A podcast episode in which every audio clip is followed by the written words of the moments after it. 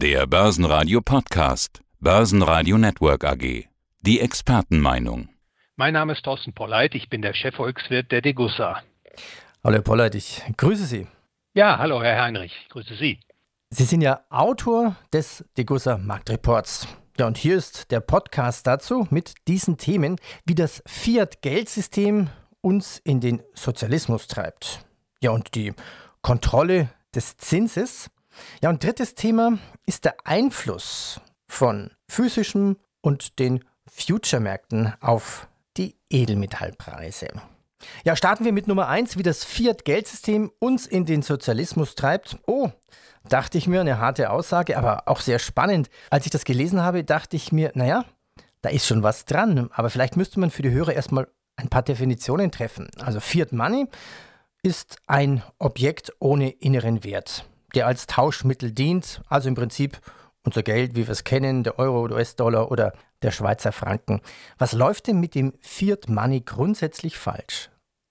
Sie haben das schon richtig eingeordnet. Der US-Dollar, Euro, chinesischer Renminbi, Schweizer Franken, das sind alles Fiat-Geldarten und diese Fiat-Geldarten leiden an ökonomischen und ethischen Defekten. Also beispielsweise sind sie inflationär, diese Geldarten verlieren ihre Kaufkraft im Zeitablauf.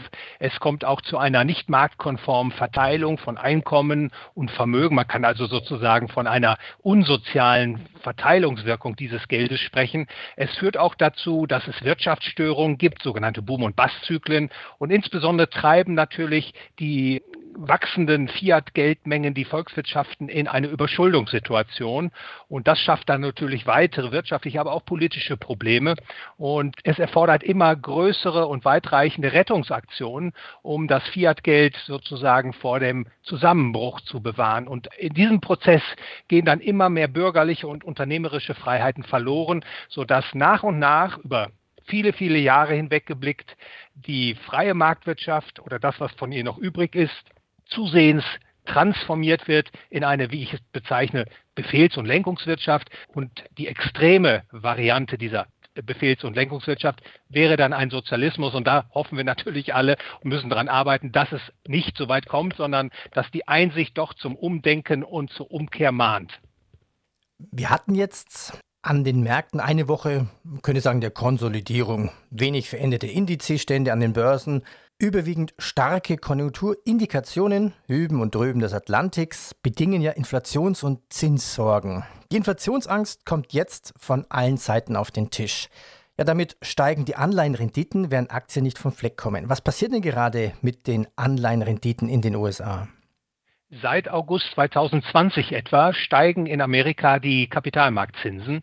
Also beispielsweise die zehnjährige US-Staatsanleihe hatte im, auch im August, Anfang August, eine Rendite von etwa 0,5 Prozentpunkten und die ist mittlerweile geklettert auf etwa 1,35 Prozentpunkten. Und das hat natürlich eine Reihe von Ursachen. Zum einen macht sich die Erwartung breit, die Konjunktur wird sich erholen, wird aus dieser Lockdown Krise herauswachsen. Gleichzeitig machen die Staaten viele Schulden, viele neue Schulden, insbesondere in den Vereinigten Staaten von Amerika. Und die Geldmengen steigen weltweit stark an. Und alles das zusammen beflügelt natürlich die Sorge, dass der Zins nach wie vor in der Höhe zu tief ist und die Investoren verlangen nun eine höhere Entschädigung für mögliche künftige Inflation. Sie wollen auch einen höheren Realzins und deswegen meiner Meinung nach hat es hier eine leichte Normalisierung gegeben. Ich glaube allerdings nicht, dass daraus eine wirkliche Zinswende erwachsen wird, sondern vermutlich der Zins in Amerika für die zehnjährigen Laufzeiten sich einpendeln wird in einer Bandbreite zwischen eineinhalb und zwei Prozentpunkten. Nicht zuletzt auch, weil es politisch nicht gewünscht ist, noch höhere Zinsen zu haben und auch die amerikanische Notenbank natürlich den Zins steuern kann. Nicht nur den kurzfristigen Zins, sondern auch den langfristigen Zins. Und das, glaube ich, wird sich jetzt auch bewahrheiten in den nächsten Quartalen, dass der Zins leicht erhöht bleibt, aber es keine wirkliche Zinswende geben wird. Ja, das ist schon eine entscheidende Frage. Ist das die Zinswende? Sie sagten gerade, es wird keinen geben, aber reicht es nicht schon den Märkten aus, wenn man überhaupt nur drüber spricht, dass es eine geben könnte. Das erinnert mich so ein bisschen an den, wir nennen es ja Wutanfall der Börsen 2013, damals das Taper Tantrum. Das war die Diskussion. Ja, kommt jetzt eine Zinswende und zack, die Börsen haben sehr negativ reagiert.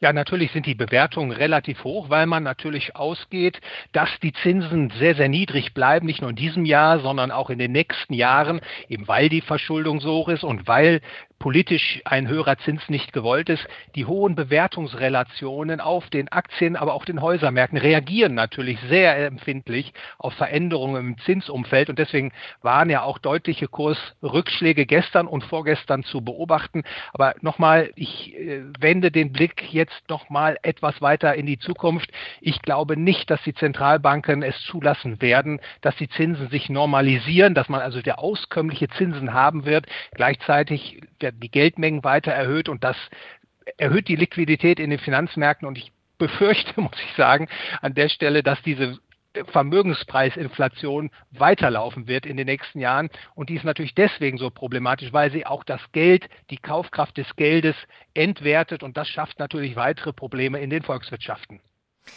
Ja, okay, dann muss man sich natürlich jetzt anschauen, was passiert dann gerade mit dem Goldpreis. Er war ja im Tief, vor kurzem noch bei 1750 US-Dollar, heute bei rund 1800 US-Dollar. Wenn man jetzt nur eigentlich Inflationsangst sagt, in der Vergangenheit zumindest, dann, dann sprang doch der Goldpreis schon an. Man darf nicht verkennen, dass der Goldpreis in den letzten Jahren deutlich schon gestiegen ist und vermutlich hat der Goldpreis da auch schon auf die künftige Inflationserhöhung reagiert. Also um Ihnen eine Zahl zu geben, etwa im Jahresanfang 2020 war der Goldpreis bei ungefähr 1300 Dollar in der Spitze. Im August 2020 waren es fast 2050 Dollar und derzeit ist der Goldpreis bei ungefähr 1800 Dollar pro Feinunze. Das ist natürlich schon ein Inflationsausgleich, ein merklicher Inflationsausgleich, den der Halter von Gold erzielt hat. In die Zukunft geblickt glaube ich, dass der Goldpreis nach wie vor nicht überteuert ist. Wenn diese Geldmengenausweitung weitergeht, dann halte ich deutlich höhere Goldpreise für sehr, sehr wahrscheinlich. Ich kann natürlich nicht sagen, in welchem Monat, in welchem Quartal sich das ereignen wird, dass der Goldpreis merklich anzieht. Übrigens auch der Silberpreis in der Folge. Nachhaltig, glaube ich, wird das Gold den Anleger schützen vor Geldentwertung und auch vor Kreditausfällen. Insofern glaube ich nach wie vor zum herrschenden Preisniveau sind Gold, aber auch Silber insbesondere derzeit attraktive Versicherungsinstrumente für das Portfolio. Da will ich gleich nochmal nachhaken. Wir hatten uns ja gerade über die Gefahr des Sozialismus unterhalten.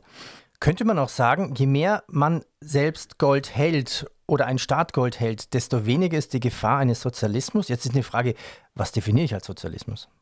Ja, Sozialismus ist ja üblicherweise aus Ökonomensicht eine Wirtschafts- und Gesellschaftsordnung, in der die Produktionsmittel verstaatlicht sind, also in der Fabriken, Werkzeuge, Fahrzeuge, Straßen etc. in den Händen des Staates sich befinden, also nicht privat besitzt werden. Und da gibt es natürlich jetzt Zwischenformen.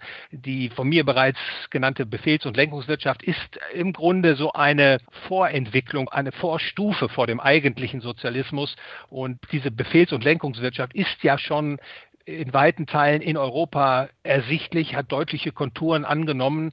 Und das ist natürlich jetzt gefahrvoll, wenn dieser wirtschaftspolitische Weg weiter beschritten wird, dass es dann zu immer weiteren Einschränkungen der freien Märkte kommt oder von dem, was noch übrig ist. Und das wird sich natürlich negativ auf Wohlstand und letztlich auch das friedvolle Zusammenleben der Menschen auswirken. Also insofern ist es auch mein Bestreben, darauf aufmerksam zu machen, um ein Umdenken und ein Umlenken zu ermutigen. Wenn man in die Vergangenheit blickt, muss man sagen, dass das Halten von Gold immer die bessere Wahl war im Vergleich zu den offiziellen Währungen, ob US-Dollar oder jüngst jetzt auch Euro. Das Gold hat für den mittelfristig und langfristig orientierten Anleger seine Kaufkraft stets bewahrt, beziehungsweise hat sogar reale Kaufkraftgewinne hervorgebracht. Jetzt, jetzt will ich mal kurz nachhaken. Also welchen Zusammenhang gibt es denn zwischen physischem Gold und den Future-Märkten. Welchen Einfluss hat das auf die Edelmetallpreise? Traditionell gibt es einen physischen Markt beispielsweise für Gold und Silber, in dem physisches Material in Form von Barren und Münzen gehandelt wird. Und es gibt natürlich auch einen sogenannten Papiergoldmarkt. Das sind die Märkte, auf denen Futures, Optionen und andere Forward-Geschäfte, aber auch beispielsweise Gold- und Silberzertifikate gehandelt werden. Und dieser Derivativmarkt ist gewaltig groß und übt natürlich auch durch Angebot und Nachfrageentwicklungen in diesen Segmenten einen großen Einfluss auf den physischen Markt aus. Und der Einfluss, der kann so groß ausfallen, dass gewissermaßen die Marktkonditionen, die eigentlich den Preis diktieren sollten, aus dem physischen Markt überschattet werden, verzerrt werden. Und das kann auch Probleme mit sich führen, insbesondere auch bei der Prognose der Edelmetallpreise. Und deswegen widme ich auch einen Aufsatz in meinem Marktreport, um etwas besser verstehen zu können, wie die Rückkopplung zwischen dem physischen und dem Futures-Markt beispielsweise oder am Beispiel des Silbermarktes sich darstellt. Herr Dr. Pollert, herzlichen Dank. Herr Heinrich, ich bedanke mich für das Gespräch.